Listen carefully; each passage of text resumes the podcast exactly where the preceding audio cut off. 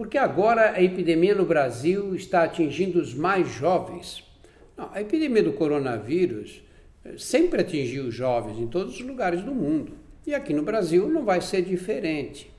A diferença básica entre os jovens e os mais velhos qual é? Que os mais jovens têm menos risco de ter complicações graves.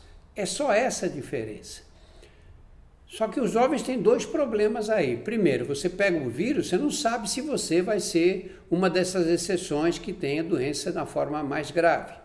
Segundo lugar, você pega o vírus e você transmite o vírus. E muitas vezes você sai, pega o vírus na rua e leva para casa para os seus pais, para os seus avós. Todo mundo tem que tomar cuidado.